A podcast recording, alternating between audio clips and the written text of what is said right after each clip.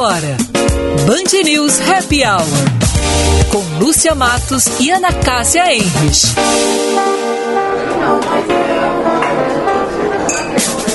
Oferecimento FMP Direito para a Vida.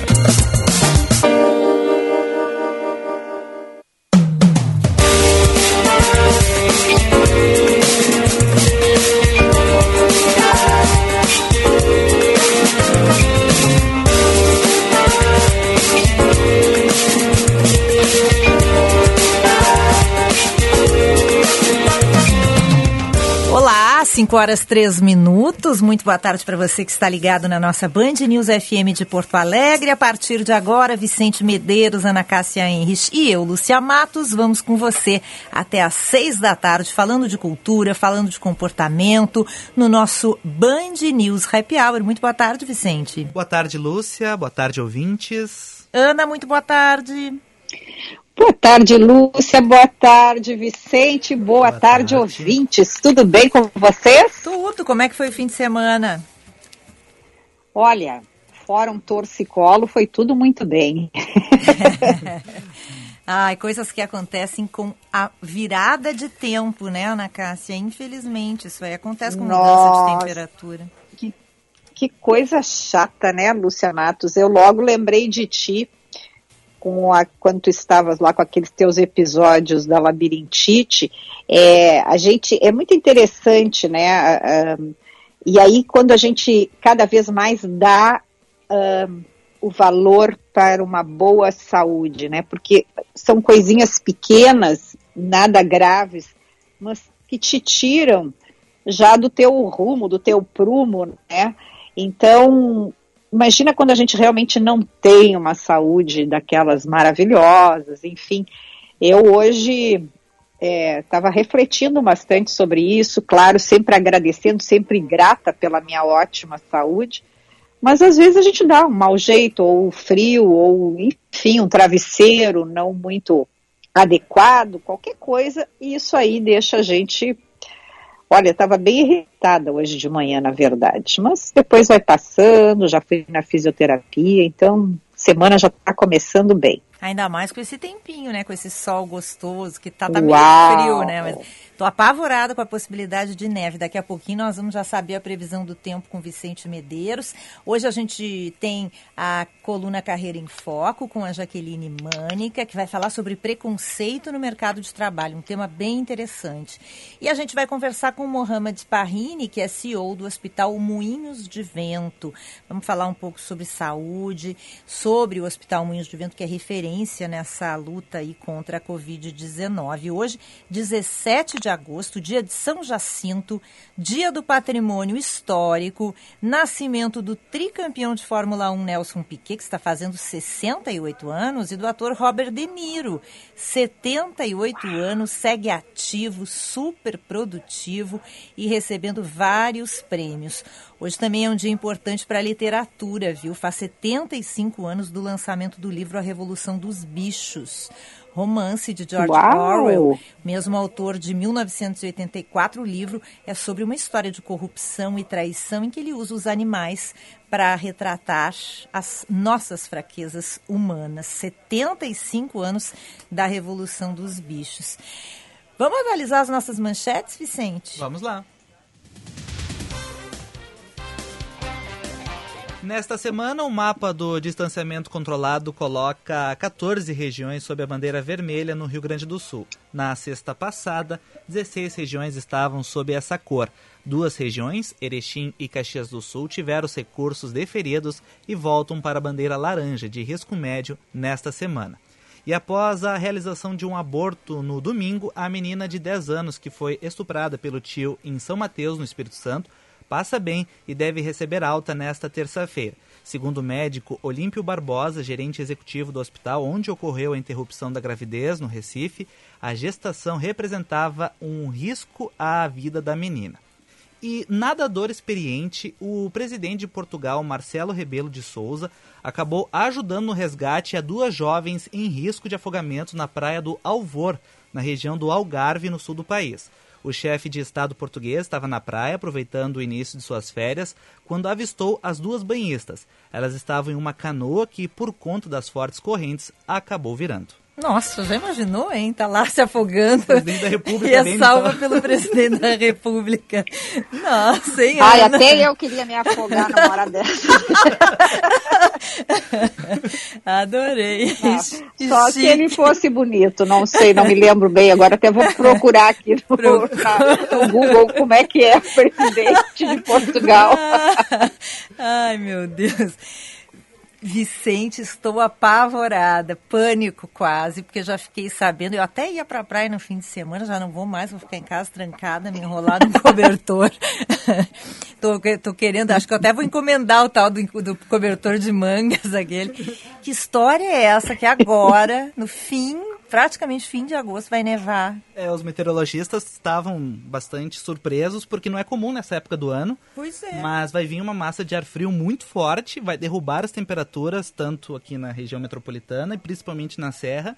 Perspectiva de momento é de neve, de quinta para sexta. E aqui em Porto Alegre, por exemplo, quinta-feira vai fazer 13 graus na máxima e a mínima é de 4. Então vai ficar muito gelado. E o que eu achei mais uh, interessante foi que os prognósticos mostram que o tempo vai mudar, vai cair as temperaturas aqui, centro-oeste, e vai fazer muito frio no norte. 13 graus. Pois é, eu vi que lá para cima também, é, né? 13 graus, eles estavam apavorados com Imagina 13 graus. gelo. Você sabe que quando eu é, morei em São Eles José... adoram quando eles querem fazer lareira lá é. quando chega com os 13 graus, é impressionante. Sabe que lá em São José do Rio Preto, a, a, a mínima que eu peguei, a, a maior mínima que eu peguei foi 12 graus quase dizimou a população de São José do Rio Preto. Eu usei pela única, única vez dos dois anos que eu morei lá, eu usei um colete daqueles fofinhos. Fui num evento, num aniversário de criança que era ao ar livre, numa chácara, então as pessoas estavam congelando. Eu estava assim, bem, né, com saudade do frio, mas as pessoas estavam assim, desesperadas com aquela temperatura que não estavam acostumados com aquilo lá. São José do Rio Preto, a média é 32 graus, né? Hum, então tá, daí justificado, né? Imagina, 12 graus, credo. Bom, eu tenho uma, uma notícia para dar. É, achei muito interessante, viu, Ana? Enquanto a gente já vai fazendo contato com o nosso convidado de hoje, o CEO do Hospital Moinhos de Vento, Mohamed Parrini, é, é uma notícia sobre a Alicia Keys. Ela vai apresentar um programa sobre racismo hoje no canal Nickelodeon. Eu achei muito interessante, porque vai ao ar às 11h30 e, e é um programa voltado para as crianças, porque é um canal infantil, que vai explicar as ações do movimento Black Lives Matter, ou, em português, Vidas Negras Importam, que a gente acompanhou Uh, com muita força né, no, no, último mês, em função da morte uh, daquele menino negro, uh, e é um, um, movimento que ganhou o mundo inteiro. E a cantora Alicia Keys vai comandar esse programa, que vai ter a participação também da modelo Naomi Campbell, do ator Kevin Hart, da ginástica Simone Biles e do músico Chance the Rapper. Nick News, Crianças Unidas contra o Racismo, é o nome desse programa. Ela vai falar sobre os protestos que aconteceram nos Estados Unidos desde a morte de George Floyd, que era negro, ele foi assassinado brutalmente por um policial branco americano. Alguns integrantes desse movimento é, vão participar do bate-papo com Alicia Keys e vão falar sobre o racismo estrutural e vão responder a perguntas das crianças. Esse programa faz parte das ações da Nickelodeon para promover a luta antirracista nos Estados Unidos. Eu achei muito interessante, porque isso é uma coisa que vem enraizada né, na cultura e, e a gente tem que começar a mudar isso desde pequenininho, né, da infância, né, é mostrando a representatividade, a importância, mostrando que não há nenhum motivo para ter qualquer tipo de diferença, né, uh, entre ninguém. Então eu achei muito interessante esse, essa iniciativa da Nickelodeon.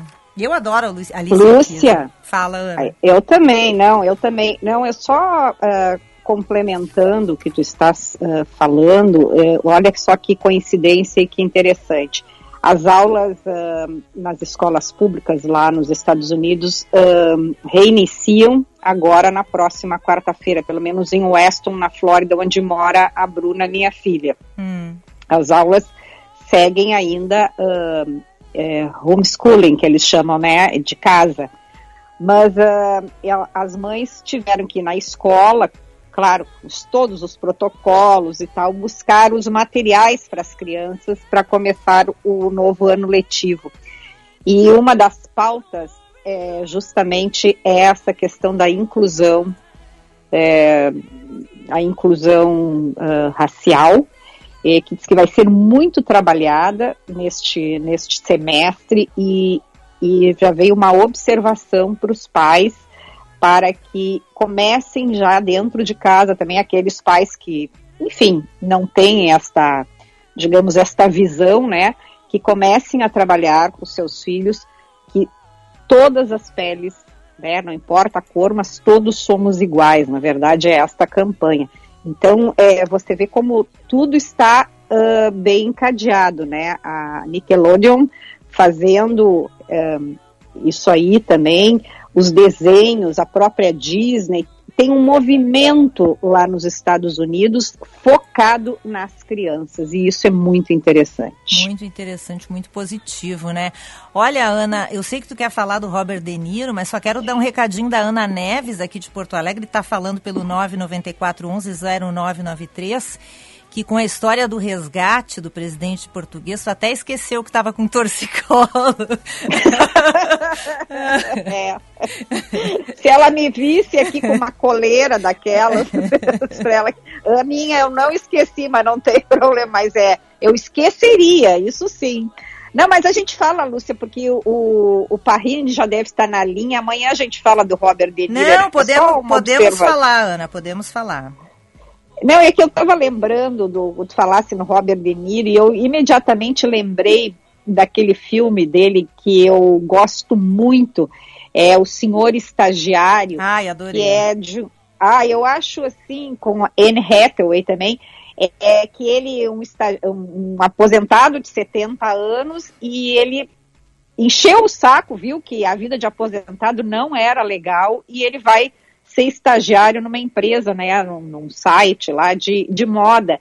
Mas eu acho aquele filme, assim, muito interessante, porque são essas questões que hoje a gente encontra muito nas empresas, e eu acho que também daqui a pouco vai ser um bom tema para Jaqueline, qualquer hora, para falar nessas questões é, do quanto é importante a troca né, das gerações, não é porque a pessoa chegou aos 60 anos, 70 anos e que muitas vezes ela não tem o que dar mais para uma empresa, ao contrário.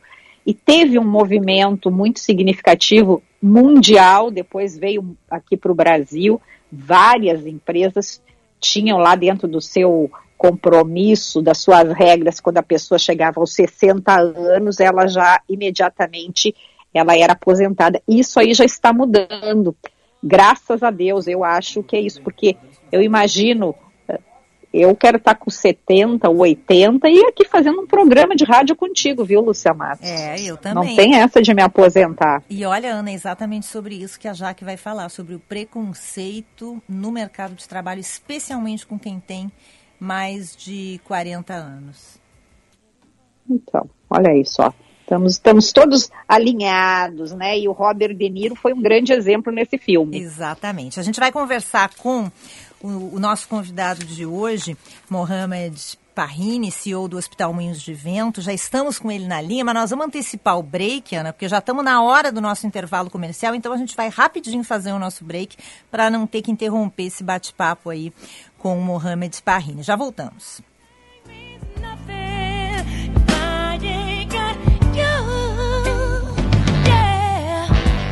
Some people search for a fountain. Hora certa, na Band News FM. Oferecimento Justa Trama, a roupa que veste a consciência. Encontre nossos produtos em justatrama.com.br. 5 e 17.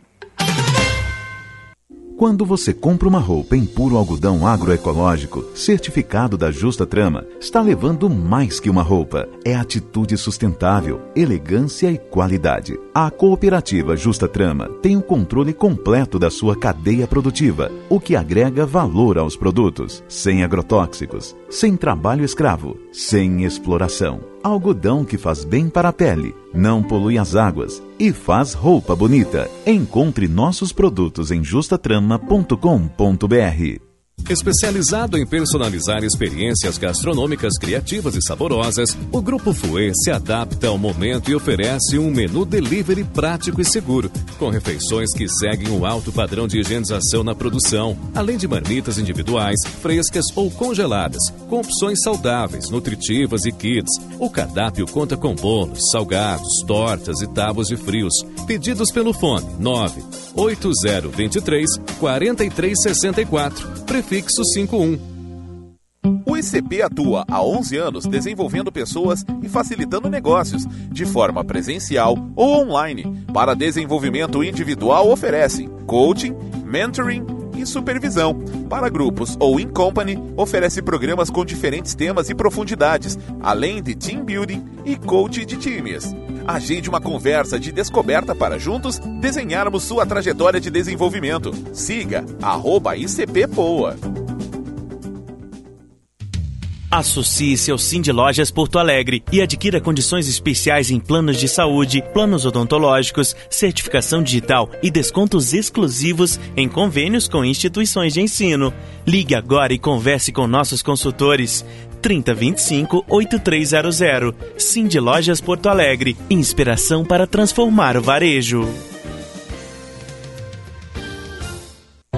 Clientes e amigos do Tartone. Com o novo decreto da Prefeitura, estaremos abertos de segunda a sexta, das 11h30 às 17 horas no Bourbon Country. Estamos cumprindo todas as normas para que você possa desfrutar nossas delícias com toda a segurança, conforto e tranquilidade. Se você preferir, o Tartone vai até você. É só ligar 99615 8784. Tartone Restaurante. Bourbon Country 99615 8784. 5 horas 20 minutos, estamos de volta com o nosso Band News Happy Hour, um oferecimento de FMP, a melhor faculdade privada de Direito do Rio Grande do Sul, agora a 11 melhor do Brasil. A FMP conquistou a 11 posição no Exame Nacional da OAB. Faça sua transferência para o segundo semestre. FMP Direito para a Vida. Vamos atualizar rapidamente as nossas manchetes, Vicente. Prefeitos gaúchos são contra o calendário estadual de retomada das aulas. Em pesquisa da FAMURS, foram ouvidos 409 dos 497 prefeitos do estado. Deste total, 94% discordam da proposta. Os gestores municipais apontam risco de contaminação de alunos e professores como principal problema diante da retomada das aulas. O doleiro Dário Messer é condenado a mais de 13 anos de prisão em regime fechado. É a primeira condenação do doleiro dos doleiros na Lava Jato. Ele se comprometeu a devolver um bilhão de reais aos cofres públicos. E o governo do Paraguai prorrogou a quarentena nos municípios do estado de Alto Paraná, como Cidade de Leste, capital da região, e que faz fronteira com o Brasil em Foz do Iguaçu, no oeste do Paraná. O novo período restritivo começou nesta segunda-feira.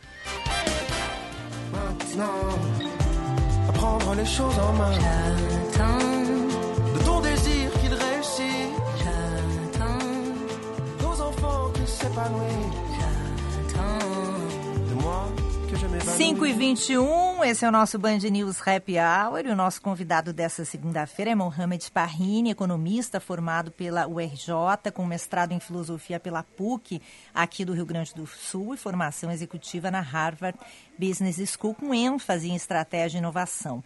Ele também trabalhou como diretor para a América Latina das redes hoteleiras Starwood e Sheraton e teve passagem pela empresa de consultoria Arthur Anderson.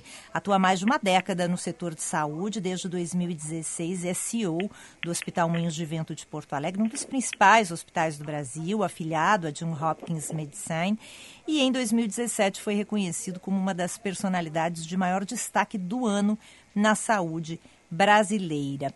Adora ler, é um defensor da colaboração criativa, da humanização no atendimento de saúde, no compromisso social das empresas. Hoje, com muita honra, a gente recebe Mohamed Parrini. Bem-vindo. Tudo bem? Boa tarde, Mohamed.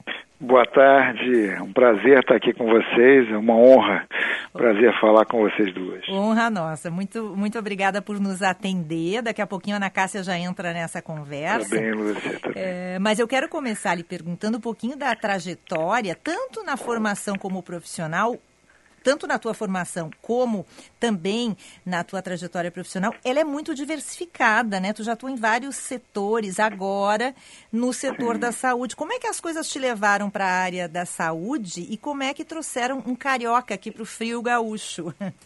É, na verdade eu sempre trabalhei em multinacional, né? Sou de uma geração. Hoje em dia as pessoas estão querendo começar carreira em startups, né? Eu vejo é, os profissionais, os alunos que estão se formando nas universidades americanas, né, chamada Ivy League, né, que são as principais universidades, hoje eles abrem mão de dinheiro para não querem mais trabalhar em JP Morgan, Goldman Sachs, eles começam querendo trabalhar em empresas de tecnologia ganhando a metade, Google, é. Facebook, é. e muitos outros querendo abrir sua própria startup. Eu sou de uma época em que o bacana era trabalhar em multinacional, e é ali que eu comecei minha carreira. Mas uma empresa grande, quando ela é grande demais, você aprende pouco, né? Você vê muita coisa grande, você leva muitos anos para entender como funciona. E em algum momento, nessa época eu estava no Sheraton, eu trabalhava, cuidava da América Latina, e eu resolvi sair e vir para o terceiro setor, que era na época uma instituição filantrópica. Hoje o Moinho já cresceu bastante, até tem uma pegada bastante privada, a gente está faturando quase um bilhão de reais, apesar de ser filantrópico, né, e o, e o resultado nosso ser devolvido para a sociedade a gente tem uma gestão bastante privada. Mas na época, quando, quando eu cheguei aqui, o hospital faturava acho que 160 milhões, era bem menor. E, uh, e eu queria ter alguma coisa, uma conexão que eu pudesse contribuir mais, tanto na perspectiva de gestão, mas com alguma causa. E numa empresa menor para desenvolver aí o meu empreendedorismo. Então, apesar de eu ser talvez geração X, eu acho que eu já tinha alguma coisinha de das gerações atuais querendo é, me conectar com ambientes menores. E hoje eu vejo engraçado, e hoje eu vejo tanto o setor saúde ter crescido muito, como muita gente fazer esse movimento também. Mas quando eu fiz não era tão. fui taxado de louco, assim, sofri até um pouquinho de bullying. Mohamed, Ana Cássia, muito obrigada. Prazer em falar novamente contigo. Tudo bem. E espero que tudo, querido. Espero que o Rio Grande do Sul continue te tratando bem, né? Porque muito te bem. queremos por muito tempo aqui Obrigado, ainda. querida. Estou já com cidadão já, com dois filhos daqui, então já, já ganhei cidadania. Pois é. Mohamed, tu falasse uma coisa muito interessante agora, é, tu foste da geração multinacional, né? E que uma multinacional, por ser uma empresa grande, muitas vezes a dificuldade de um, acesso, de ter um olhar, digamos, uh, mais um, é, personalizado para um setor, é. para um profissional. É. E aí eu já peguei o gancho, estou pensando aqui, o Moinhos de Vento hoje é um hospital referência, um hospital nacional, é. já visto como nacional, é. e tem uma estrutura grande. É. Como é que tu consegues, com a tua equipe, uh, trazer, digamos, este olhar de startup uhum. para dentro do Moinhos? Ah, a sua pergunta é ótima, né? Assim, quando você trabalha numa multinacional, é, é, eu vou ser bem, assim, vou ser bastante ousado no que eu vou dizer aqui. Mas, no geral, e eu posso falar isso que eu fiquei, sei lá, 15, 20 anos nelas, passei por três. É, no geral, você pode ser mediano e ter resultados superiores. As estruturas estão tão bem informadas e tão bem estruturadas que, que você pode fazer uma gestão um pouco no automático e essa máquina fluir com relativo sucesso. dependendo dos produtos que você tem ou tinha. Atualmente, uhum. essas mesmas multinacionais elas estão sendo desafiadas pela inovação. Então, talvez a velocidade, eu não vou citar exemplos, mas vocês podem imaginar algumas, de inovação e criação de novos produtos, elas estejam muito mais lentas do que as empresas novas e menores. Então, hoje, esse executivo está desafiado também, lá dentro dessas empresas, mas mesmo assim a velocidade é muito lenta para conseguir fazer a transformação. Então ele tinha uma facilidade, mas agora ele está sendo desafiado e a estrutura não permite com que ele cresça e execute aquilo que é necessário. É, numa empresa como o Moinhos de Vento, a gente tenta ser esse meio do caminho entre três coisas. Uma instituição com uma pegada bastante social, que se preocupa com a sociedade, se preocupa em gerar emprego, se, se preocupa em transmitir aprendizado e puxar a medicina e a educação para um nível superior. Então, a simples existência de um hospital como o nosso faz com que os competidores tenham que se puxar para cima, sejam eles privados ou não. E não só a nossa, do Albert Einstein, do Ciro Libanês. Esse é o nosso principal papel social, existir com qualidade extrema. Faz com que todo mundo tenha que se puxar para cima. Segundo elemento é continuar sendo uma empresa que, que tem uma pegada, sim, privada, não só filantrópica, mas privada, que tenha gestão e que tenha organização e processos de qualidade com rotinas que funcionem como uma empresa grande. E o terceiro é esse que você falou, a gente continuar sendo pequeno. A minha sala é aberta, a gente, eu estou aqui todos os dias, eu não fiz home office porque eu não, me, não lido bem com isso, a gente está se revezando aqui no home office, mas na prática todo mundo tem acesso a mim no Hospital Moinhos de Vento. A gente é uma empresa grande, uma instituição grande, mas a gente continua com a pegada de uma empresa pequena, uma pequena, uma empresa ah, com processos profissionais, mas uma relação muito afetiva e, e familiar. Então, aqui ninguém me chama de seu Muhammad, por exemplo, me chama de Muhammad. Então, em todos os corredores que eu ando. Então, é isso que faz a gente ser, ter a alma pequena ainda, é, a alma de, de uma empresa menor, mais ágil e mais veloz. Eu não sei se a gente vai conseguir manter esse tripé, mas esse, esse é o nosso desafio, né? Porque se a gente não for ágil, ah, possivelmente a gente não vai sobreviver. Mohamed, apesar da crise eh, brasileira, né, o Moinho segue crescendo. Em 2017, inaugurou um prédio com 100 novos leitos de é. internação, CTI adulto, enfim, um grande investimento. É, mais de 100 milhões de reais, parte deles para novas tecnologias, inclusive. E o uhum. Moinho se preparou para a Covid uhum. né? E virou uma referência, inclusive, uhum. no país, né? Uhum. É, eu queria que tu falasse um pouquinho. Geralmente a gente pergunta aqui para os nossos convidados como é que tá, como é que foi a adaptação a esse isolamento e tal. No teu caso, imagino que seja um trabalho absurdo, né? Porque absurdo. o Moinhos de Vento está no centro da, do combate aqui em Porto Alegre. Mas eu queria que tu nos contasse um pouquinho que radiografia que se faz é, do, do, do, e a avaliação que se pode fazer dessa pandemia aqui na capital a partir do que vocês estão vivendo aí diariamente no Moinhos de Vento. Bem, sua pergunta é excelente. Na verdade, o Moinhos de Vento, a gente antecipou esse movimento bastante aqui na cidade no estado do Rio Grande do Sul. Nós somos um dos cinco hospitais de excelência ali pelo PROAD, né? E na época o ministro Mandetta nos convidou para comunicar o que ele estava recebendo de informações de fora do Brasil e do, e do primeiro caso que já tinha chegado em São Paulo. E que a gente já imaginava pelo voo do passageiro que poderia chegar aqui a Porto Alegre. É, então, o impacto disso que a gente imaginou e a velocidade exponencial que depois se concretizou como verdadeira, né, que a gente imaginava que ia chegar nos Estados Unidos, ia chegar aqui de forma avassaladora, principalmente pela, pela dicotomia socioeconômica que tem no Brasil, né. E a gente ficou bastante assustado e a gente estava também fazendo videoconferências diárias com a Johns Hopkins nos Estados Unidos, que é a entidade que está liderando esse processo lá nos Estados Unidos.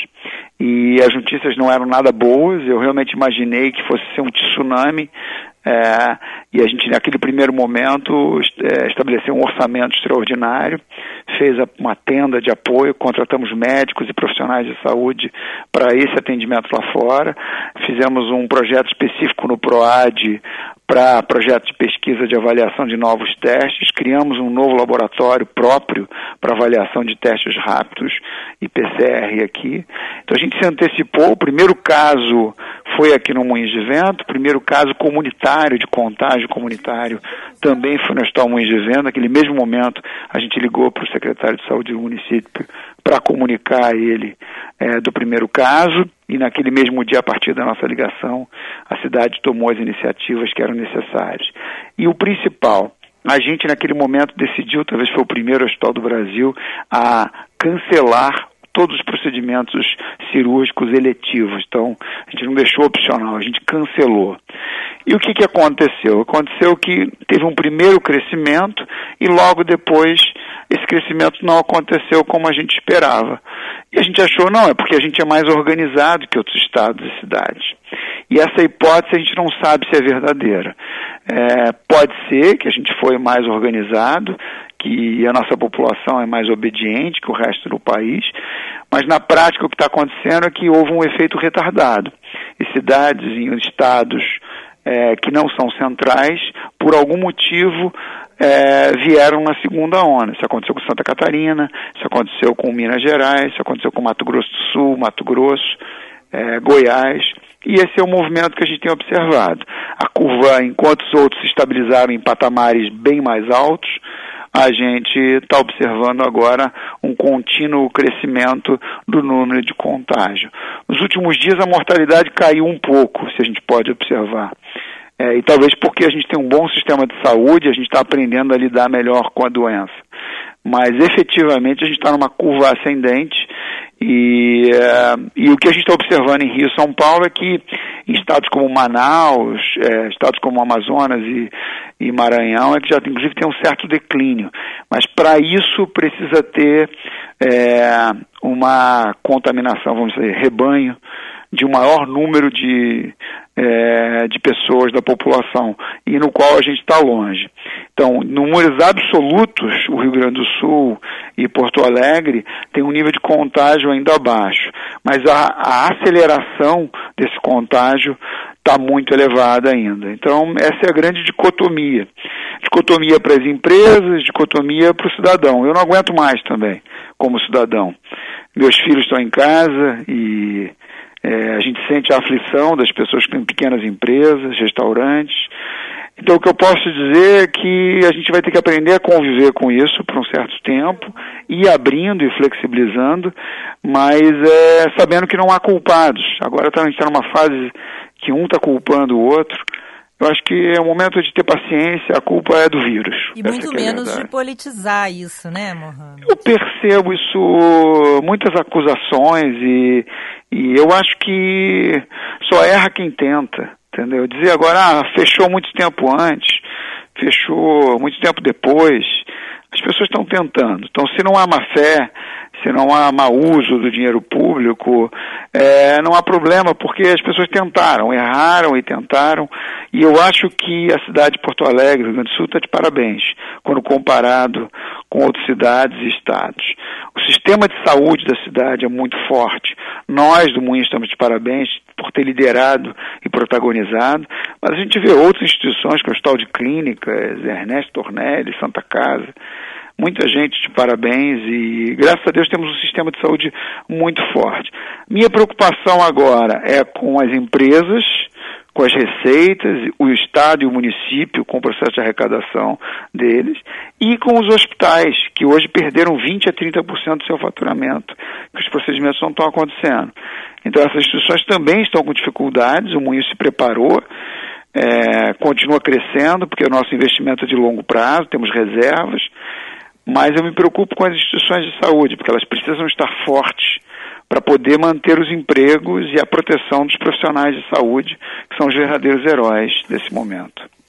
Exatamente. Mohamed, é, tem se falado muito, claro, uh, uh, os, os, cientistas, os médicos, os enfermeiros, todos os profissionais, né, os, os, os que lideram, os gestores das, dos hospitais, das casas de saúde, hoje é, digamos, são as referências, né? É, toda a mídia busca as informações com vocês. É, você acha que a partir, depois desta pandemia, essas estruturas, a questão da telemedicina, isso aí veio para ficar? Como é que tu estás projetando o cenário? Já, já, já é possível fazer uma projeção deste cenário da medicina depois da pandemia ou é muito, é muito cedo ainda? Tudo é muito cedo, mas eu acho que hoje uh, a gente já consegue entender que muito da pesquisa e desenvolvimento da saúde pública e privada do mundo foi direcionada para onde estão os maiores recursos, como para oncologia, robótica e outras, e, é, e outras tecnologias e necessidades da população. Então, instituições como Fiocruz, Instituto Butantan, a virologia no mundo, pouco foi investido sobre ela, né? Então a gente entende uhum. que isso vai acontecer um direcionamento mundial, primeiro por uma cooperação maior entre países, para um diagnóstico melhor do que está acontecendo no mundo, né? Então assim, isso eu conversando com os meus especialistas, a gente observa que é uma tendência de ter um olhar maior para a virologia e para algo que não estava sendo observado até então. Segundo, que alguns especialistas estão falando que a questão da sustentabilidade ambiental é algo importante porque esse vírus vem pela entrada do ser humano em ambientes até então isolados. Então, é quando uhum. o mundo tem 3 bilhões de pessoas e passa a ter 6, eu nem sei quanto está agora, é 8 ou 9 bilhões de pessoas. Então, você tem países com um crescimento exponencial da sua população, o próprio Brasil, eu lembro lá da década de 70, não era 90 milhões, 80 milhões em ação. E a gente vê cada vez mais, não era isso? 80? A gente está é. com 200 milhões, 210 milhões de pessoas e a gente avançando, a gente tem um belo setor que nos sustenta, que é o agrobusiness e que, e que procura a preservação, isso é claro que procura, é, mas a gente precisa proteger. Hoje existem vírus conhecidos e desconhecidos na Amazônia, na floresta, e que a gente vai invadindo e que ele pode vir contra a gente né? Então é, é. a gente vê mudanças climáticas, é, é, invasão de gafanhotos, praias que a, a maré está subindo. Então a gente tem que pensar de forma, uma coisa é clara, né? A gente não pode mais ignorar é, o que está acontecendo com a, a, a, ansiedade do homem, tanto no seu crescimento absoluto, quanto a sua voracidade de avançar e de respeitar. E eu acho que a ciência vai caminhar para isso, para tentar dar respostas, é, enquanto o homem não se conscientiza mais. A outra coisa que eu acho que vai acontecer são as novas tecnologias, né? Então, assim, muita coisa que a gente tinha preconceito está acontecendo. Minhas reuniões, eu já fiz seis reuniões hoje, aqui da minha sala, todos online. Então, os meus colegas que estão aqui do meu lado estão online também. A gente está falando, eu não preciso me levantar da sala e as coisas estão fluindo. As viagens vão diminuir bastante.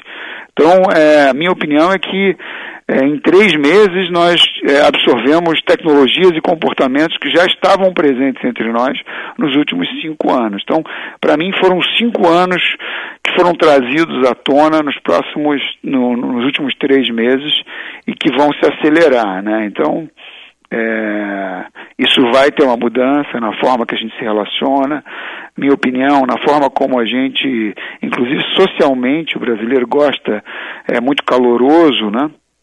Isso eventualmente é. pode ser, a gente pode ficar um pouquinho mais americana no comportamento pelos hábitos de higiene, pela própria proteção. Minha opinião, por enquanto. A gente vai ver o futuro que vai dizer. Mohamed, queremos agradecer demais a tua participação. Foi muito bom conversar um contigo, te receber aqui no nosso Happy Hour, tá bom?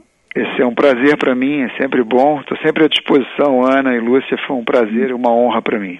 Um abraço, boa semana. Um abraço, um abraço, Mohamed. Quero mandar, Lúcia, um abraço para a Soraya Rana, da Critério, que muito gentilmente fez esse meio de campo conosco, né? Um beijo, Soraya, muito obrigada. Um beijo para Soraya. Vamos para o intervalo e a gente já volta para falar sobre carreira com a Jaqueline Mânica.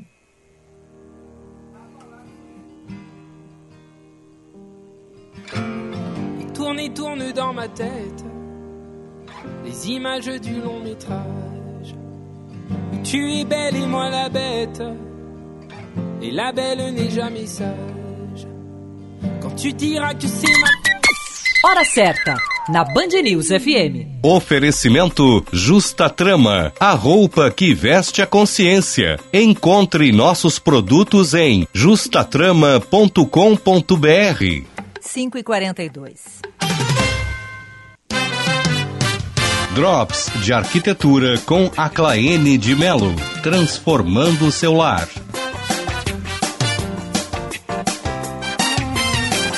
Estamos vivendo um momento de isolamento e por isso pode ser uma boa oportunidade para fazer melhorias em sua casa. Nós, da Claine de Melo Arquitetura, podemos lhe ajudar nisso e transformar o seu lar num lugar especial para você estar. Faça uma consulta sem compromisso e conheça o nosso trabalho. A Claine de Melo Arquitetura, fone 519 9969 2429. Especializado em personalizar experiências gastronômicas criativas e saborosas, o Grupo Fouet se adapta ao momento e oferece um menu delivery prático e seguro, com refeições que seguem o alto padrão de higienização na produção, além de marmitas individuais, frescas ou congeladas, com opções saudáveis, nutritivas e kits. O cardápio conta com bolos, salgados, tortas e tábuas de frios. Pedidos pelo fone 9 8023 4364, prefixo 51. A coleção de inverno da Rabush agora está com até 70% de desconto. Acesse a nossa loja virtual rabush.com.br para aproveitar a promoção de casacos, calças, blazers, tricôs e muito mais. Rabush, moda para mulheres de sucesso. FMP, onde o direito nunca para. Considerada a melhor faculdade privada de direito do sul do país, com nota máxima pelo MEC e presente no ranking Estadão entre as sete melhores faculdades de direito do país. Faça sua pós-graduação à distância. São diversas opções que você pode consultar no site fmp.edu.br. Estude na única instituição a receber duas vezes consecutivas o selo da OAB Recomenda. FMP Direito para a Vida. Você está ouvindo Band News Happy Hour. Oferecimento FMP Direito para a Vida.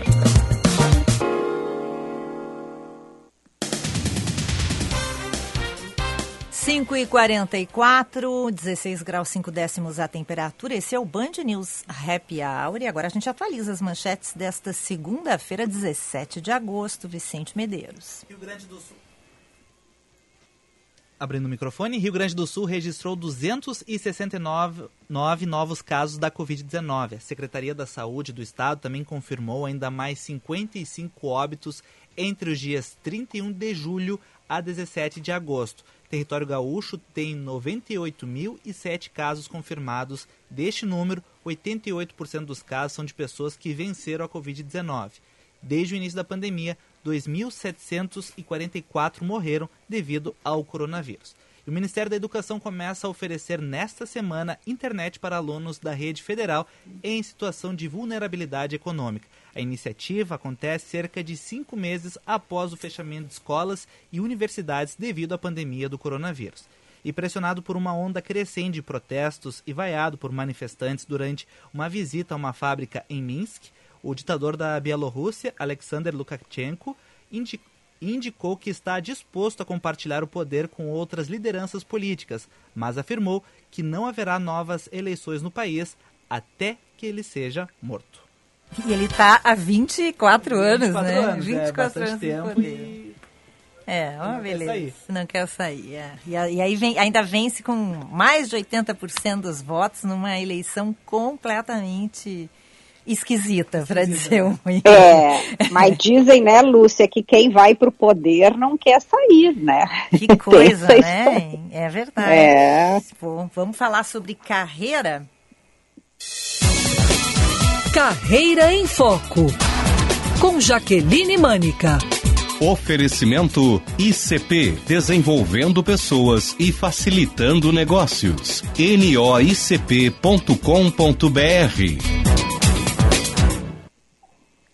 Nosso assunto hoje com Jaqueline Mânica, consultora em desenvolvimento de carreiras, é o preconceito no mercado de trabalho. Como lidar com isso, especialmente para quem tem mais de 40 anos. Tudo bem, Jaque? Boa tarde, bem-vinda. Boa tarde, gurias. Boa tarde, ouvintes.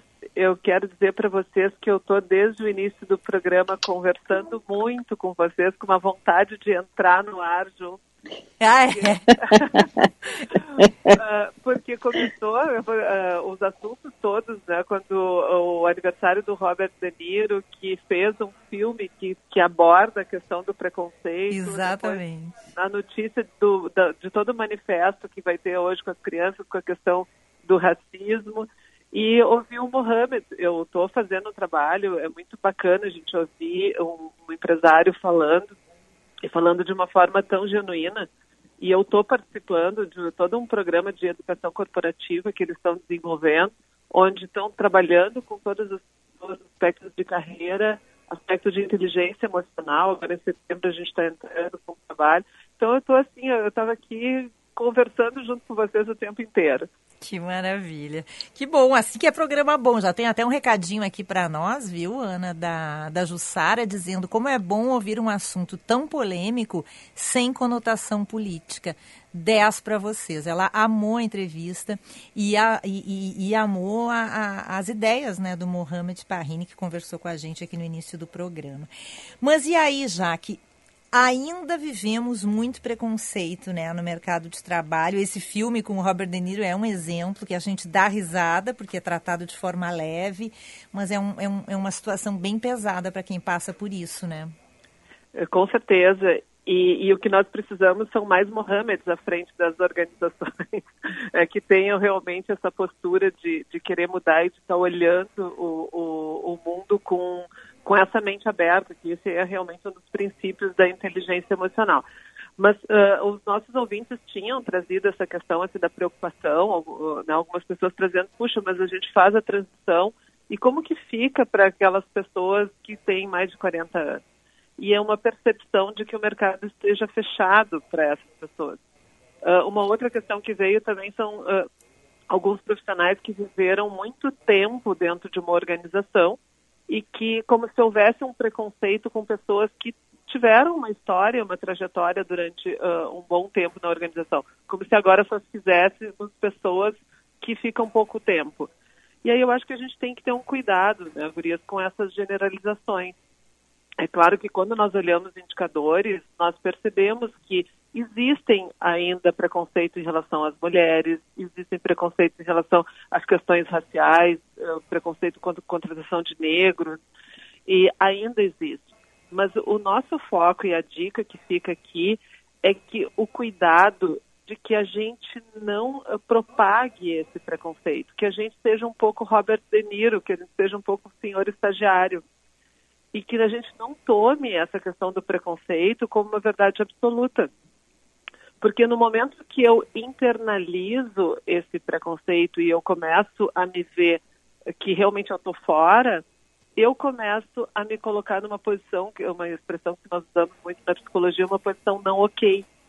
Então, a minha uhum. dica é que realmente eu possa entender, talvez algumas, alguns segmentos, algumas atividades realmente não sejam tão uh, pertinentes, não sejam tão chamativas para alguém que, te, que é mais maduro. Mas hoje sim, né, existe muito espaço porque a experiência é um valor. É. Pois olha, eu até vou dar um depoimento pessoal aqui, viu, meninas, já que Ana. Eu, que quando, quando o, o, o, meu marido Meneghetti foi transferido para o interior de São Paulo e nós decidimos que eu ia sair da Band para acompanhar ele, enfim, cuidar de toda essa adaptação dos meus meninos, eu uh, doei todas as minhas roupas de televisão e, e, e, e, encerrei a minha carreira por conta própria, sabe? Eu pensei assim, é. não, eu vou fazer 48 anos, obviamente que não vou conseguir um emprego em São Paulo com 48 anos, com sotaque super gaúcho que eu tenho, que é muito forte, eu sei que o meu sotaque é bem porto-alegrês. Uhum. Então dei, doei as minhas roupas e fui para lá assim encerra, sabe assim quando uma pessoa encerra a sua carreira, fui eu. E me surpreendi porque eu acabei conseguindo um emprego numa rádio, na Rádio Globo, e, e justamente o que, o que foi usado eh, para destacar a minha capacidade para aquele emprego foi a minha experiência. Não, tu tens quase 30 anos de experiência em rádio, tu é muito experiente, tu vai nos ajudar a montar um programa. E foi assim que eu comecei na Rádio Globo. Então, eu não tive preconceito nem do meu empregador lá, que me chamou valorizando justamente isso que as pessoas podem achar que é ruim, né? Que é o tempo de serviço, digamos assim. E nem do meu sotaque, por exemplo, que é uma coisa que aqui no Rio Grande do Sul, nós gaúchos somos muito preconceituosos com sotaques de fora. E eu achei que eu jamais entraria numa rádio com meu sotaque. E os ouvintes adoravam o meu sotaque. Então é uma coisa, já que às vezes a gente se coloca isso e não o mundo, né? Claro que muitas vezes o mundo, o mercado de trabalho colocam, mas às vezes a gente já coloca esse preconceito antes mesmo, né? É muito comum. Agora, é, Jaque, tudo bom? Oi, Hoje Ana. a Lúcia tá, ela está falando, assim, ela não está me deixando falar, viu, Jaque? Eu vou fazer queixa para ti. Como trabalhar esta moça, hein? Vou calar minha boca. Tô brincando, eu adoro essa tua experiência, acho muito Mas bonita é que tem essa. A ver com isso, né? E é verdade, é verdade isso que tu estás contando. Eu acho muito, muito bacana e que bacana que aqueles gestores lá tiveram esta capacidade de olhar. E a minha pergunta para Jaque é, é, que eu tenho uma impressão, Jaque, que esta questão está sendo olhada de forma diferente pelas organizações. Teve um período, teve lá uma época, sei lá, os anos, fim dos anos 90, início dos anos 2000, que tinha a história dos 60. Todo mundo estava chegando aos 60, começou a ficar desesperado que ia ser mandado embora das, das empresas. Eu acho que isso aí agora está mudando um pouco, né? Ah, sem dúvida, Ana, e, e, realmente que bom que está mudando, e está mudando justamente porque no momento que, que as empresas precisam inovação, eu preciso de diferentes pontos de vista. E para que a gente tenha diferentes pontos de vista, nós precisamos de toda a irreverência de um jovem que, que olha para o mundo uh, de uma forma temida e, e, das pessoas que um pouco já viveram, que tem o, o contraponto para fazer, que tem daquela sua experiência vivida toda uma sabedoria. E nós começamos a trazer esses diferentes ângulos como perspectiva, e é isso que vai dar o colorido, e é somente dessa forma que as empresas vão conseguir inovar. A, a, a grande abertura, o grande argumento para que as empresas apostem na, na, na na diversidade é justamente a possibilidade da criatividade. Tá? Uhum. E, e, e, esse é. é. um dos vieses da inteligência emocional, é a gente realmente poder trabalhar a nossa percepção uh, do outro, a percepção da diferença e do quanto que essa abertura vai poder nos colocar uh, capacitados e habilitados para os desafios. E, uh, é. e essa questão que, que a gente estava ouvindo agora, que bom o relato da, da Lúcia de poder trazer, porque eu acho que é muito importante que os nossos ouvintes, assim, pelo que eu vi, do que as pessoas estavam trazendo, que as pessoas possam ver narrativas de pessoas que deram certo e de pessoas que, porque assim, às vezes a gente tem uma noção errada em relação a, aos aspectos da nossa diferença. E, e muitas é. vezes é essa diferença que vai fazer a gente ser lembrado e que vai dar esse destaque e esse colorido. Exatamente. Mas é, é, é, isso é muito interessante. Eu me lembro que eu trabalhei numa outra empresa, foi assim, fiquei 24 anos nessa empresa, fui muito feliz. E quando eu decidi sair e, e sair, porque eu, enfim, era para fazer um, era para seguir, tipo mãe de misa, assim, a filha ia morar fora e ia atrás, entendeu? mãe de filha única, mas é, e, e, eu achei que eu tava, tinha assim terminado a minha vida também, sabe? Porque eu, eu, eu, imaginava que aquele sobrenome que eu carregava, que era daquela empresa, ele não ia sair de mim. E é muito interessante quando o mercado te reconhece e tu não te reconhece. Eu tive que me tratar muito tempo para poder entender isso, né? E, e, é, e, é, exatamente isso, Gurias. O que eu vejo como muito importante na experiência que eu tenho acompanhando executivos e fazendo seleções, que durante muito tempo eu fiz seleção, às vezes a gente está perguntando para a pessoa uh, por que, que eu devo te contratar? E a pessoa, ela mesma começa com o mas. Ela começa dizendo, é, pois é, apesar de eu ter ficado muito tempo, eu já... ela destaca o aspecto negativo. Então, a minha recomendação é que a gente possa justamente ao contrário, é reconhecer o valor da nossa história, é poder ver que essa marca e tudo isso que a gente veio construindo é a grande referência. Maravilha, já que já tem assunto para a semana que vem ou deixamos assim para os ouvintes te ajudarem e te sugerirem? Olha, até eu tenho alguns pedidos do, dos ouvintes, Lúcia, mas como tu tinha, é, numa conversa que nós fizemos, tu tinha destacado a importância da gente poder falar sobre o impacto, do, os impactos do temperamento né, no, no desenvolvimento da carreira, penso que nós podemos conversar sobre isso. Maravilha, combinado então. Jaque, obrigada, boa semana, até segunda que Uma vem. Uma boa semana, gurias. Jaqueline Mânica. Um beijo, Jaque. Beijão. Jaqueline Mânica, consultora em desenvolvimento de carreiras, com a sua coluna Carreira em Foco, volta segunda que vem. Vamos marcar na agenda, Vicente? Marque na agenda.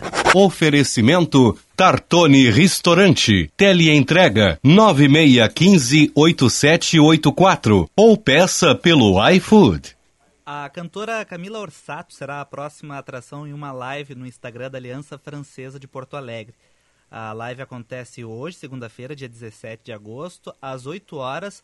O repertório será dedicado à música francesa e é de forma gratuita, né? Tu Só viu? acessar. Que maravilha. Eu e o Vicente Vai, somos, vai. somos francófonos. Eu, eu tenho É. orgulho de dizer a palavra. E a Ana também é francófona, porque também já estava com essa dica separada, né, Ana? Pô, mas é que era uma bela de uma dica, né, Lúcia? É verdade. Estamos aqui. A gente fica brigando internamente numa boa por causa das dicas. Quem vai dar a É. dica de hoje? E amanhã, convidado maravilhoso, vai estar com a gente o escritor, poeta Fabrício Carpinejar. Vai fazer o happy hour com a gente amanhã. Bah, Amanhã fiquem ligados, porque o programa vai ser maravilhoso. Gente, um beijo, beijo ouvintes, Vicente, Ana. Amanhã nos falamos de novo no nosso happy hour. Tchau, tchau. Tchau, tchau. Mas o que rolar em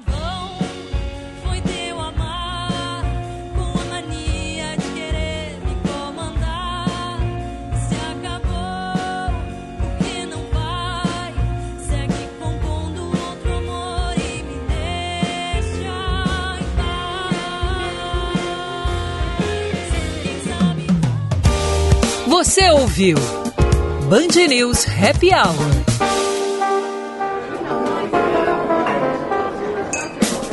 Oferecimento FMP Direito para a Vida.